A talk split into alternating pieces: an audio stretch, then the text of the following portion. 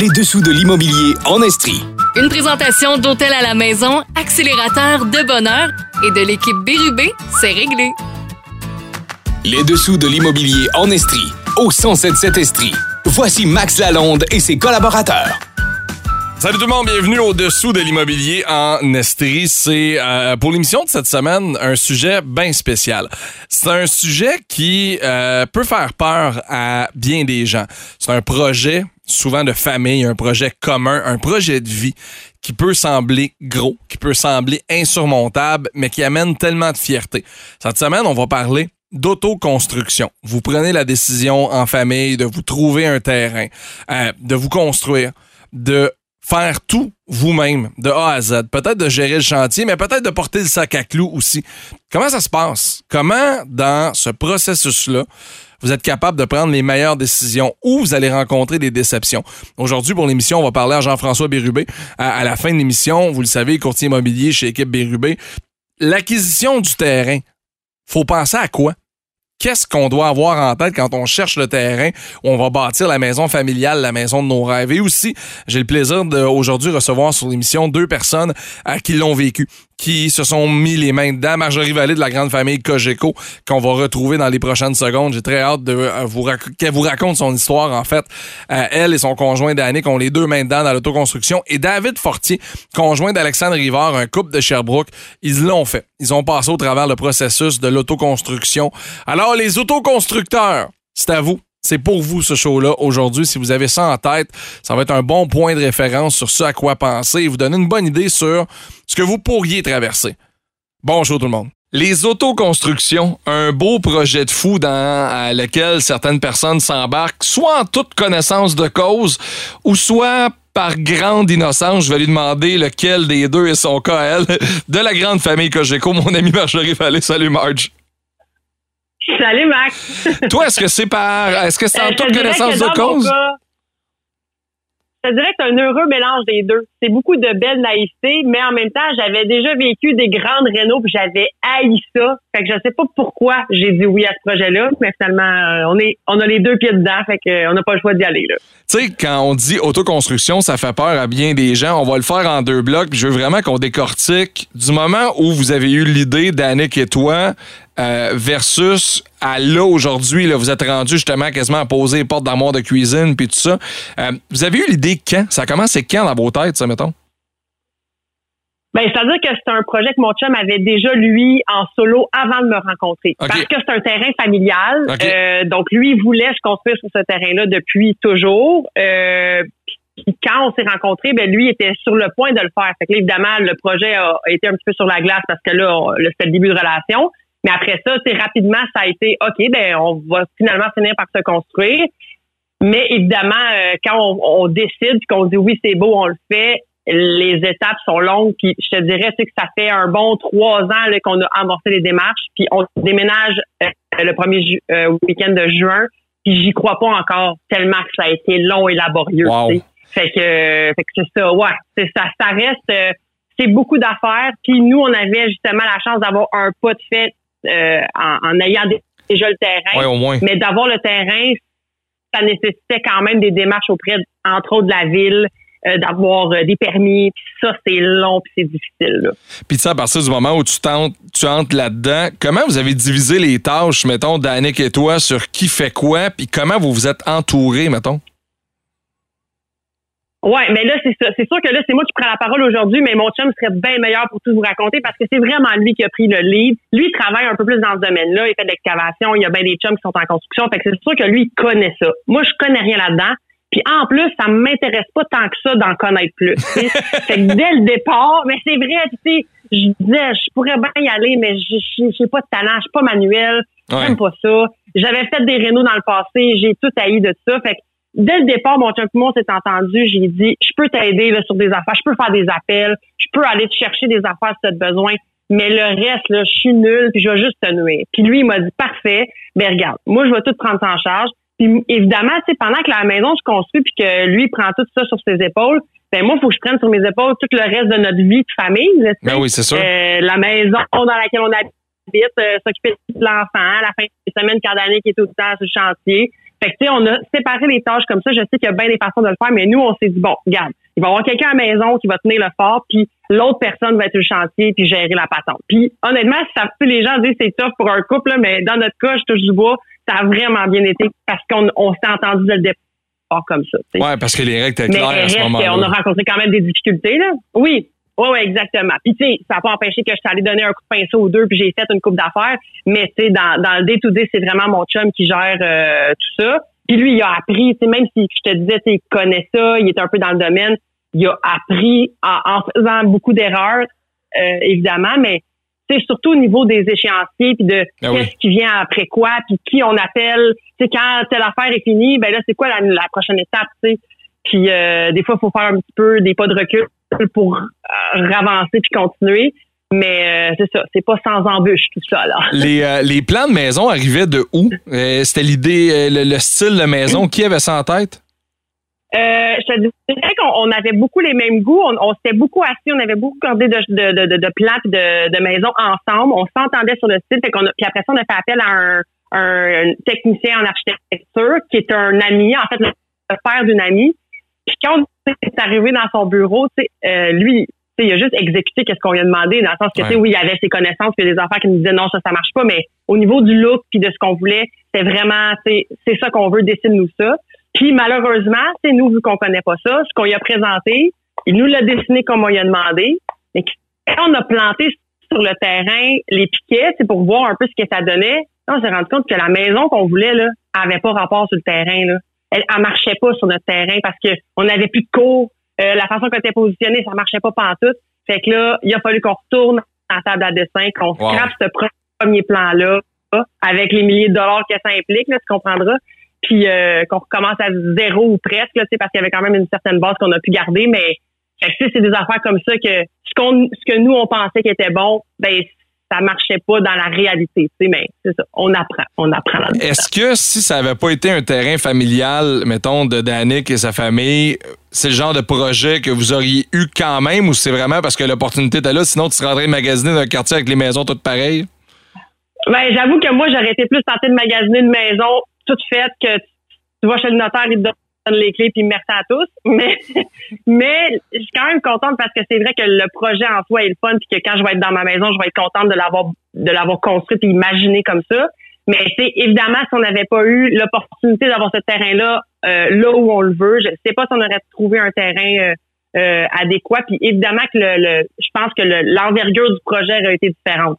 Là, notre maison, on a la chance que le terrain, c'est ça, ça, ça, ça, ça, ça, a été un poids de moins financier et, euh, c'est sûr que la maison, on avait plus de de de, de latitude. Ben, je pense que oui, on aurait quand même fini par se construire, mais pas ce genre de maison-là, pas celle qu'on va avoir là, qui est une maison en plus que là, c'est le terrain familial, c'est une maison, c'est pas un flip, là, c'est pas dans 3-4 ans, on sait pas. Non, non, on s'installe là parce qu'on veut rester là jusqu'à jusqu'à ce que ben c'est ça, jusqu'à ce que la vie ne en fasse autrement, mais le but euh, c'est de rester là à long terme. dans les trois dernières années, parce que tu dis que ça a commencé à peu près trois ans, il y a eu ce qu'on appelle une pandémie mondiale. Euh, ça, qu'est-ce que ça a changé dans vos plans, dans les échéanciers ou dans votre façon de travailler? Ben, tu vois, nous, on a attendu une année. On était en plein dedans quand les, prix des matériaux ont augmenté. Fait qu'on a attendu cette année-là. Ben, de toute façon, on n'a pas, on a, je dis on a attendu, mais ça a été de toute façon les délais des permis, puis de la ville, puis tout ça. Puis euh, après ça, quand ça a un petit peu descendu, c'est sûr que c'était quand même euh, un peu plus cher que ce qu'on avait connu avant la pandémie. Mais c'était plus au niveau des corps de métier, tu sais, qu'on sentait que eux autres, là, ils en ont de la job, là. Puis ils s'en sacrent un peu de toi, dans le sens que ils n'ont pas besoin de ton projet de construction pour vivre. Fait que, il y avait beaucoup de ça. Des fois, il y avait un, corps de métier qui disait, ah oui, c'est beau, je vais te le faire. Puis finalement, il y avait une autre opportunité plus tard de faire, je sais pas moi, un, plex qui rapportait plus. Fait qu'il nous laissait tomber à la dernière minute. Ah, c'était vraiment au niveau de ça. On a vraiment vécu ça à plusieurs reprises dans le processus que ils en ont de la job là, en veux-tu, en là. Fait que, tu sais, des fois, ils, ils sont pas nécessairement toujours fiable par rapport à ça. je sais pas si c'est un problème qui est dû à la pandémie. Moi, je l'ai mis le dos, sur le dos de la pandémie parce que j'ose espérer que c'est un peu ça. Mais je pense que c'est ça. Il y a beaucoup, beaucoup de projets qui se sont mis en branle à cause de, ce, cette espèce de phénomène mondial-là. Puis c'est ça.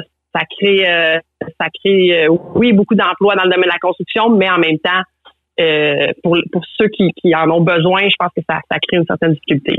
Te rappelles-tu, mettons, de la première journée où, bon, vous avez planté les piquettes, là, c'était, là, c'est celle-là, c'est cette maison-là qu'on fait le sentiment de, OK, là, il y en a sa table, puis on en a à faire. Comment vous vous sentiez à ce moment-là? Euh, ben, c'est vraiment, c'est tellement gros comme projet qu'on dirait qu'à un moment donné, tu vois plus le bout. Puis même dès le départ, moi, je trouvais ça. La, la première terre, mettons, tu sais, quand la, pépine est arrivée, là, puis ils ont creusé, puis là, je voyais le trou, puis je me disais, oh my God, man, c'est tellement gros, premièrement. Le trou, tu sais, quand tu vois ça, peu importe la grandeur de ta maison, on dirait ah que c'est démesuré quand, quand c'est creusé. Puis après ça, tu te dis, ben là, là, tout est à faire, puis moi, en plus, je connais pas ça. Fait quelle étape? Après ça, quand ils font les, ils font la fondation, on monte les murs. Puis moi, je voyais pas le moment où est-ce qu'on allait rentrer des boîtes dans cette maison-là, tu comprends? c'est tellement long, il y a toujours une autre affaire que fait que je, c'est vraiment euh, c'est dur à quantifier et à qualifier. Mais là, tu vois, on a la lumière au bout du tunnel parce qu'on le sent là, que ça, ça commence. Puis je dis ça, puis même quand on va aménager, il va rester une panoplie de choses à faire encore. Ouais, c'est un projet qui est de. C'est jamais fini. c'est un projet qui est de longue haleine. On va s'arrêter quelques minutes. Euh, de l'autre côté, on va parler du moment où vous avez mis le toit puis là, la patente est fermée, mais là, il faut travailler en dedans. On est avec Marjorie Vallée, la grande famille Cogeco. On parle d'autoconstruction. Vous écoutez les dessous de l'immobilier en Estrie. On vient dans les prochaines minutes au 177 Estrie. Les dessous de l'immobilier en Estrie, au 177 Estrie. Voici Max Lalonde et ses collaborateurs. De retour au FM 177 Estrie, les dessous de l'immobilier en Estrie. Merci d'ailleurs pour vos réactions sur le show. C'est vraiment le fun de vous lire, puis je m'en fais beaucoup parler. On sent votre passion pour euh, l'immobilier. Je sais pas si euh, vous avez fait des autoconstructions récemment, mais bravo parce que on sort du premier bloc avec Marjorie puis on réalise la charge de travail. Marjorie Vallée qui est toujours avec nous en, en autoconstruction avec son conjoint Danick.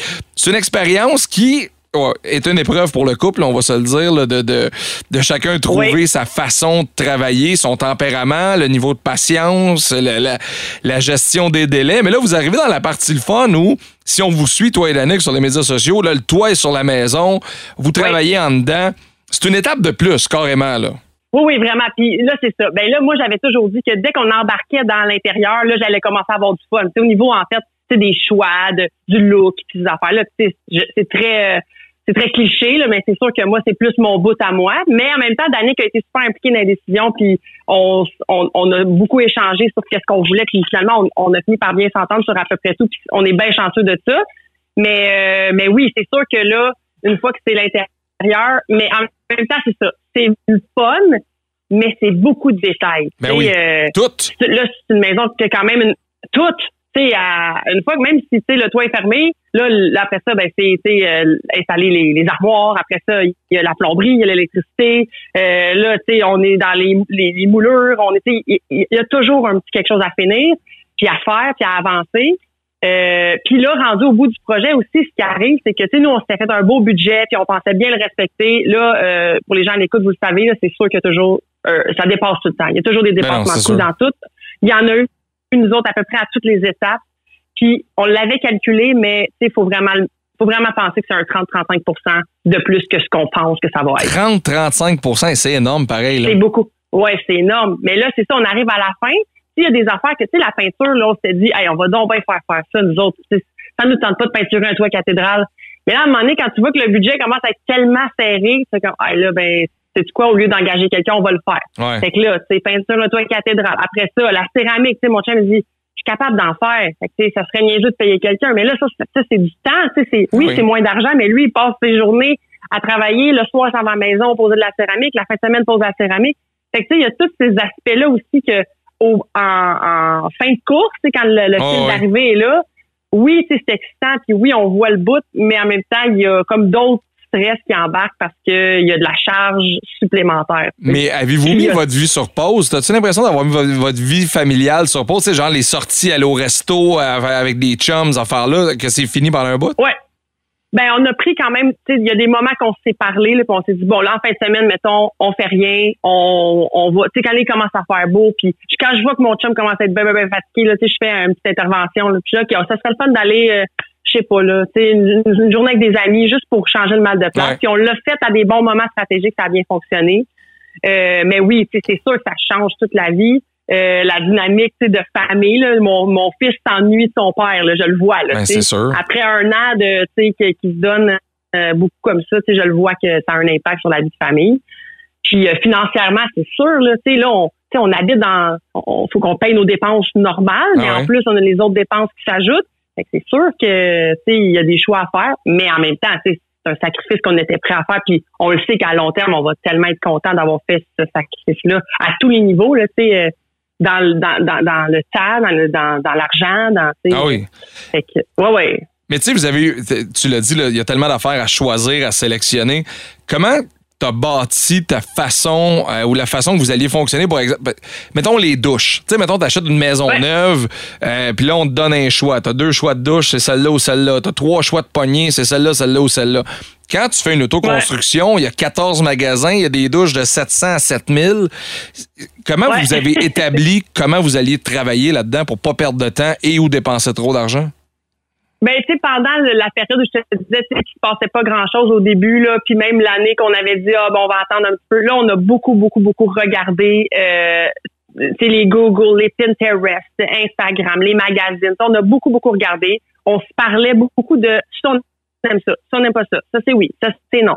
Fait qu'à un moment donné, on dirait que le, choix au niveau du look, ça c'est vraiment, euh, c'est comme un effet d'entonnoir. Là, on, on a précisé ce qu'on voulait.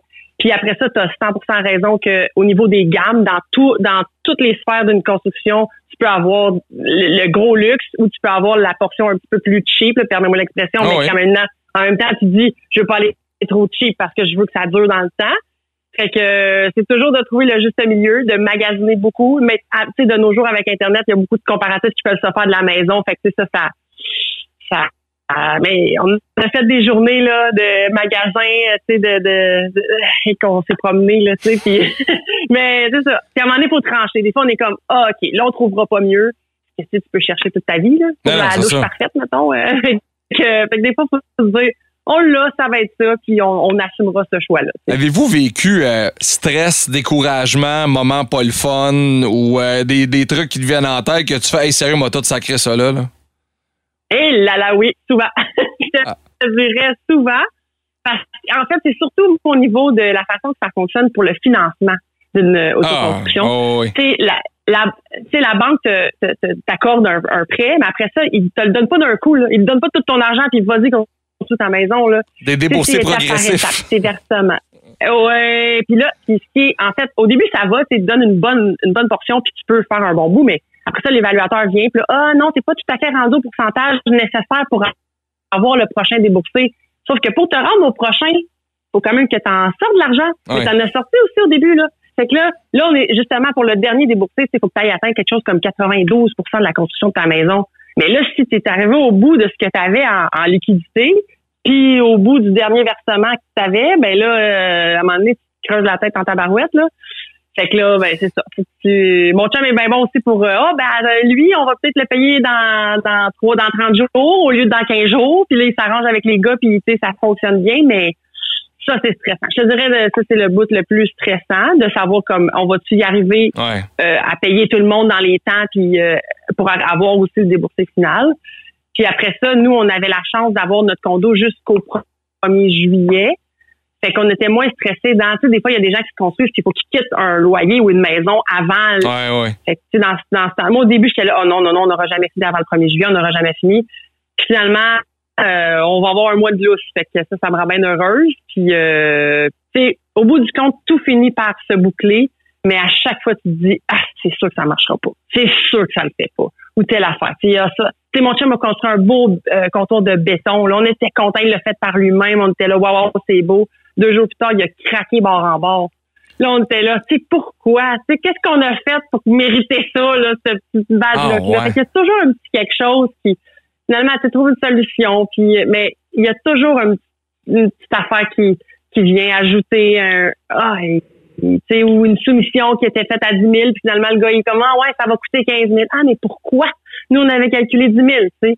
Fait que, que c'est ça. C'est une, une, tu sais, un, l'accumulation de petits ben, je dis petit stress, c'est quand même des grands stress, mais au bout du compte, ça fait ça. Puis là, j'ai l'air bien, bien, bien, bien négative, mais c'est bien excitant pareil. Là, ah non, c'est sûr. Je veux pas que les gens pensent. Ouais, c'est ça. Je veux pas que les gens pensent que c'est juste du négatif et qu'ils devraient pas s'embarquer là-dedans, mais il faut juste être très conscient. pense, quand on se lance dans une construction, que ce sera pas facile. Puis si tu penses que c'est juste aux autres que ça arrive, qu'il y a des qu'il y a des, des bad luck puis des affaires qui marchent pas. Non, non, non, non. c'est tout le monde puis c'est ça. ça. fait partie de, l'aventure. C'est quoi le ça va être quoi le fil d'arrivée, mettons, pour toi dans ta tête, la première fois que vous allez être assis dans le sofa, dans le salon à prendre un verre de vin, quand vous êtes en train de défaire les boîtes, ça va être où tu vas faire comme hey, on l'a eu, genre? Ben, je te dirais que déjà, là, j'ai ce sentiment-là. Tu sais, déjà, je peux aller porter des boîtes. Le premier voyage de boîte que j'ai fait la semaine passée, là, je me disais, ah, OK, là, là, je peux slacker, je peux descendre mon niveau de stress. Mais c'est sûr que le 3 juin, le samedi, quand on va monter tout, là, tu sais, puis que notre petit gars va dormir dans sa grande chambre de grand garçon pour la première fois. Puis nous autres, on va justement, comme tu dis, s'asseoir avec notre verre de vin en disant, hey, on a-tu réussi ça, là? Je pense que là, tu vois, je suis déjà émotive, je t'en parlais. J'ai déjà les larmes aux dents, en me disant, hey, je peux même pas croire ah aux auditeurs que ça va arriver, tu sais. Fait que, ouais, c'est sûr, je vais broyer, ça, c'est sûr. Puis, euh, mais en sachant très bien que, tu sais, c'est, pas, tu sais, il y aura pas de terrassement. Ça se peut que, tu sais, le revêtement extérieur, je sais même pas s'il va être fait quand on va emménager, tu sais. Fait que, euh, ils vont en rester encore un méchant bout. Mais une fois qu'on va être tous ensemble, sous le même toit, à, tu sais, euh, à, à, se regarder et à se dire, hey, on est fiers d'être rendu là, je pense que le reste, ça va être ça va y aller tout seul. Absolument. Comme tu disais, il va en rester beaucoup à faire après. Mais j'allais dire, est-ce que, tu sais, une fois que ça va être terminé, le revêtement, la cour, tout ça, est-ce que ça va comme créer un vide dans la mesure où va-tu être à la recherche d'un projet après? Oh, moi non, je te le confie. Peut-être que mon chum, oui. Peut-être que mon chum, oui, mais j'ai l'impression que pour une couple d'années, on va être correct. Là, on va en profiter. C'est sûr que pour nous, ça va être un méchant gros changement parce que là, on part d'un condo, on n'a pas de cours, on a deux chiens, on a un enfant. Fait que c'est sûr que là, l'effet maison, là, tu sais, euh, avoir euh, juste ouvrir la porte pour sortir les chiens, puis le petit peut jouer dehors. Tout ça, tu sais, ça va être ça va être excitant pour un méchant en bout, je pense. il va y avoir encore là, de, de l'appréciation euh, vraiment pendant plusieurs années de, de ce nouveau confort-là. Fait que j'ai pas l'impression que non. Puis je pense que Danick est tellement brûlé que ça m'étonnerait bien gros qu'ils me disent Hey, on se bat un chalet. Non. je pas, là. non, je penserais pas. ça m'étonnerait.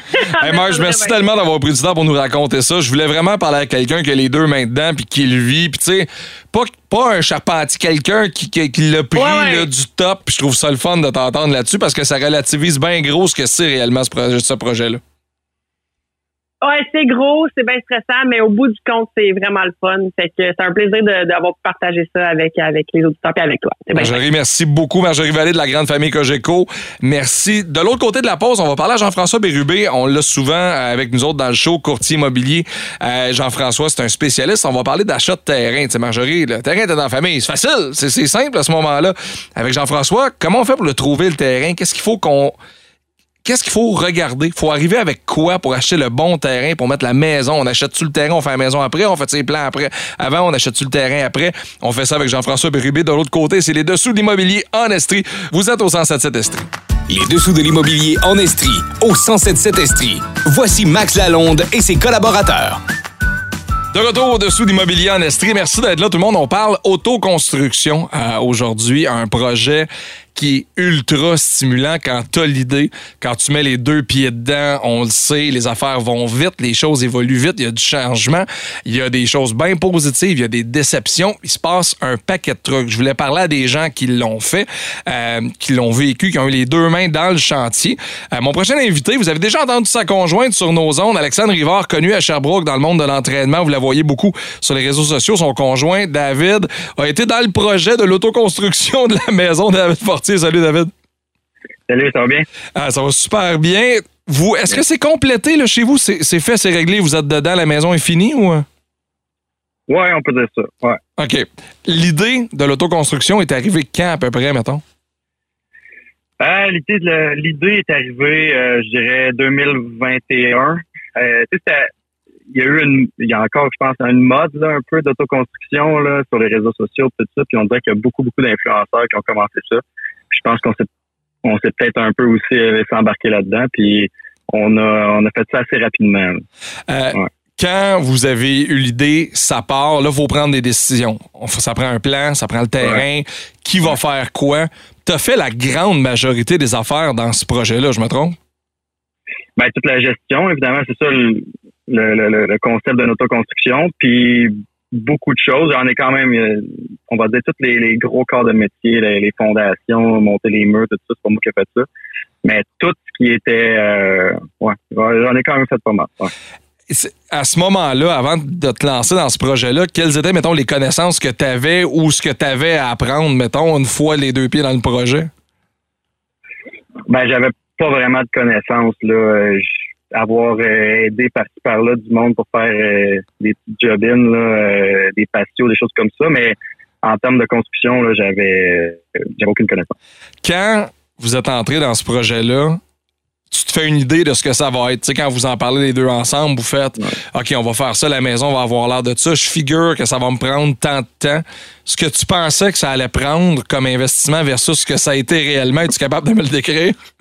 Euh, oui, ben écoute, ça c'est sûr que c'est un c'est toujours euh, fois deux, trois, quatre comparé à ce que tu penses que ça va être. Euh, euh, il y a une raison pour laquelle ces entrepreneurs-là ils, chargent pour gérer le projet parce que c'est une grosse job, plus que ce que je pensais, plus que ce que beaucoup de gens qui font des autoconstructions pensent. Puis c'est sûr que le côté pratique, tu peux l'évaluer, puis bon, mais le côté gestion, des corps de métier, tout ça, ça c'est vraiment quelque chose de nouveau. Fait que ça, c'est difficile à, à comprendre quand tu l'as jamais fait. La gestion du budget aussi, parce que tu as vu que c'est toi qui, qui gère tout, d'essayer de, faire tout arriver en même temps.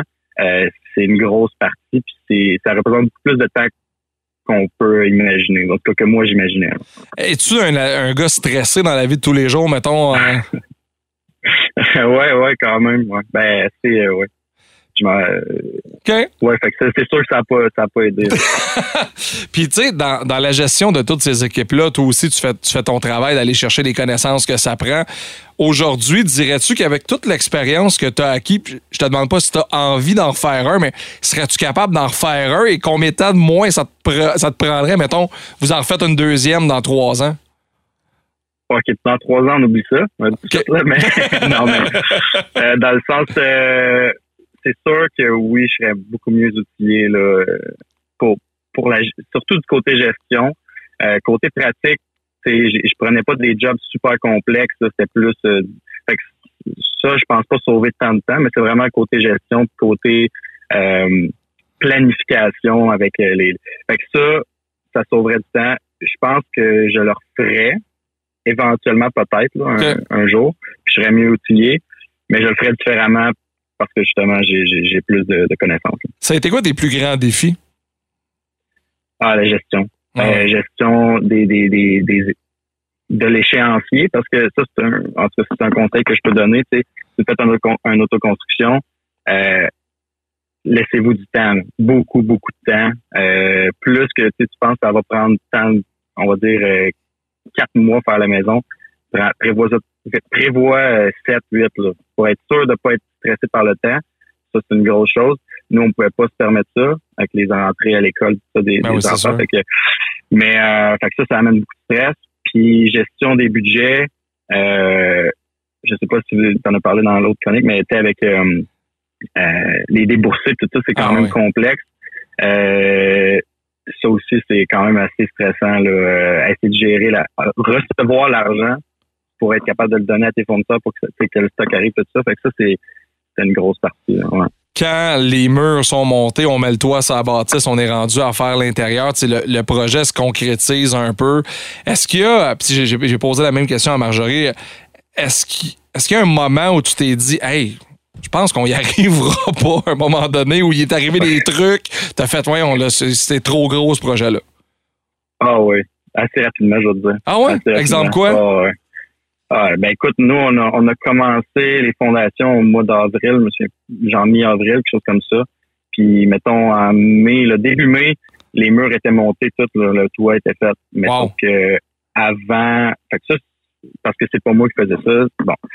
Mais à un moment donné, tu, comme, tu rentres là-dedans, là, c'est fou. Là. Je te dirais, à la fin mai, je pensais plus arriver. Là. Mais bon, euh, travailler fort, puis euh, ça, a fini par arriver, mais avec beaucoup d'aide aussi, j'ai eu, j'ai eu de l'aide de mes amis, de, de, ma famille, tout ça aussi. Ah, c'est le fun. Tu sais, puis ce, projet-là est gros dans la mesure où tu choisis tout de la fondation jusqu'au cuillère que tu vas mettre dans, dans, un tiroir.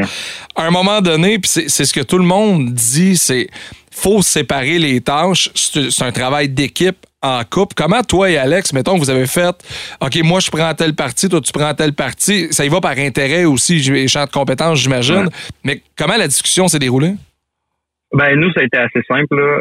Elle, elle s'occupait de tout ce qui était design, tout ça, super, super bonne pour ça, super artistique, elle a de très bon goût. Fait que ça, on s'est pas assiné beaucoup, c'est elle qui, décidait de tout ça. Puis, mais tout ce qui était vraiment euh, pratique, le terrain, c'est moi qui s'en occupais. Fait que ça, été comme ça. Puis on a quand même euh, trois, enfants.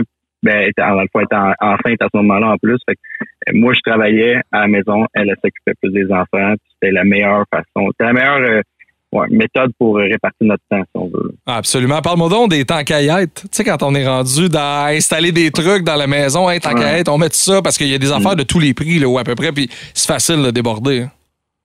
Ouais, puis tu sais, ça revient un peu à ce que je disais tantôt, la mode là, des, sur les réseaux sociaux, tout ça ça, c'est un, un, problème, si je peux dire, là, c'est que sur, euh, Instagram, tout ça, on voit des, des maisons, puis on dit, wow, ça c'est bon, on pourrait, on pourrait faire ci, on pourrait faire ça, hey, wow, zut, on fait ça. Mais, c'est c'est pas la réalité nécessairement. C'est des maisons qui coûtent des, des, fortunes, tout ça. C'est sûr que tu peux toujours en faire plus, mais chaque temps qu'il y ait, bon, ben, ça, change ta planification, plus de stress, plus de temps, plus d'argent, tout ça. Euh, c'est sûr, faut, pour ça, je disais, prévoyez plus de temps. Et tant qu'à être, ça vient avec. Ça, rentre là-dedans, dans le fond. Puis, euh, on en a fait beaucoup. Trop, probablement. mais c'est ça, euh, mais tu en bout de ligne, on est fiers de ça. On est super content de tout ça.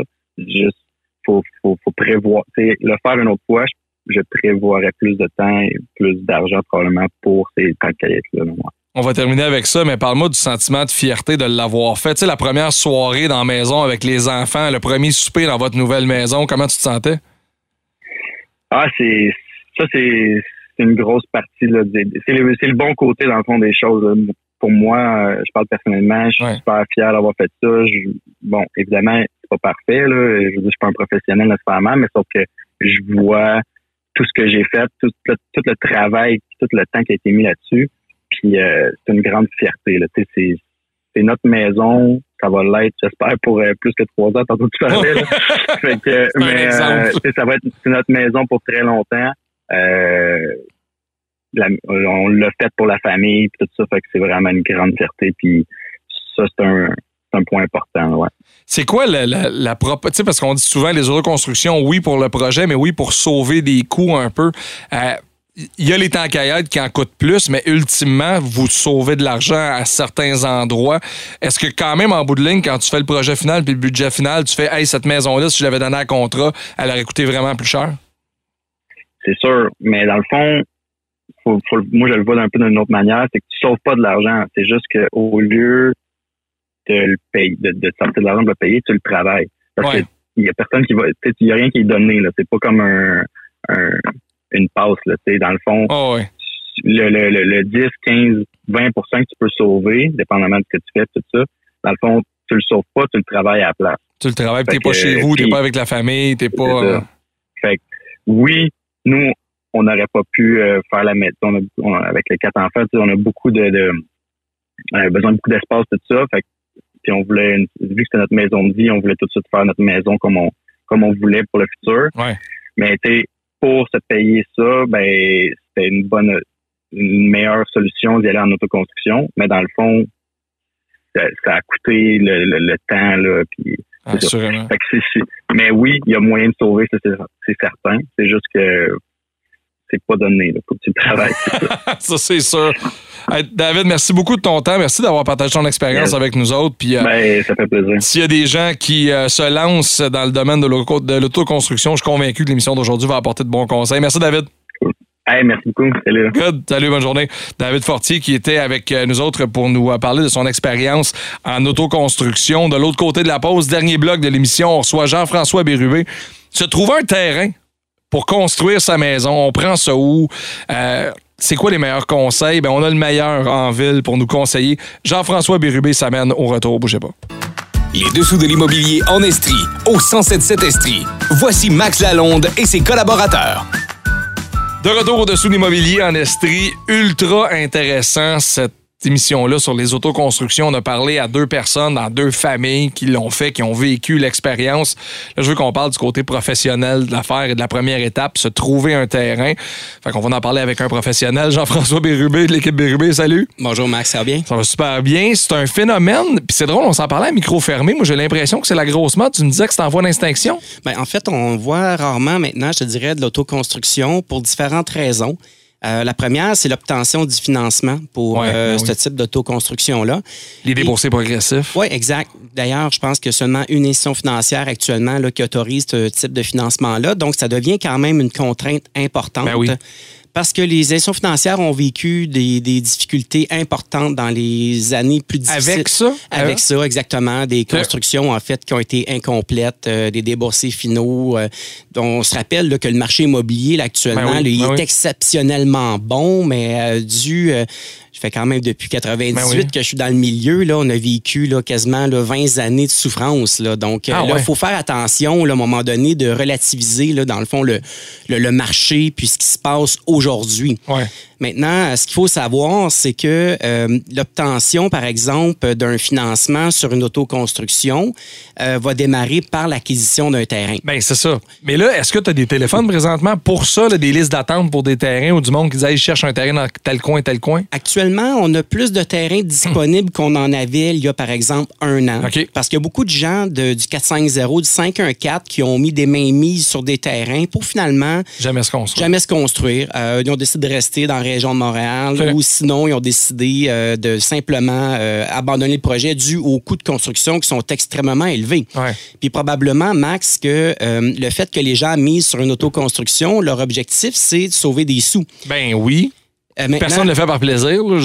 c'est ça. Maintenant, la question reste à savoir s'il y a réellement une économie à la fin de tout ça, parce que parfois, d'avoir d'être accompagné par un entrepreneur général compétent, euh, de synchroniser tous les corps de métier. Oui, il y a un coût lié à ça, mais je serais curieux de savoir quelle est réellement l'économie ben juste le temps. Tu David Fortier, à qui on vient de parler, il dit on a sauvé 15-20% mais le 15-20% je l'ai passé en temps là-bas sur le chantier, pas, avec ma famille, pas avec mon monde, loin de chez nous pendant un bout. Fait que, il y a ultimement un coût à ça.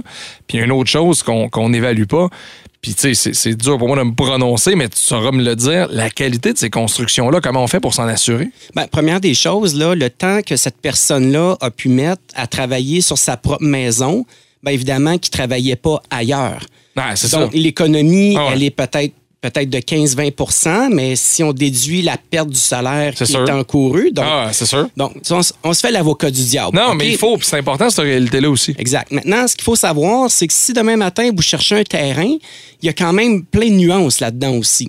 Parce que, par exemple, là, Maxime, toi, tu as un terrain résidentiel à ton nom personnel et tu me le vends.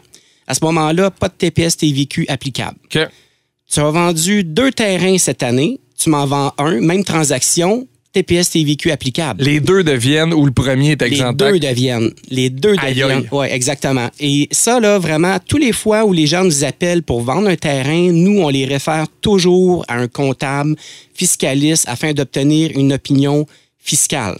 Ça a un impact hyper important. Donc, si demain matin, moi, là, je m'occupe pas vraiment de cette portion-là, j'ai deux terrains, j'en vends deux, finalement, euh, j'ai vendu non taxable parce que je dis, moi, au final, moi, je suis pas. Tu vas être taxé. Je vais être taxé ah, rétroactif. Donc, je viens de perdre au final 15% du prix de vente. Donc, ça devient quand même extrêmement important.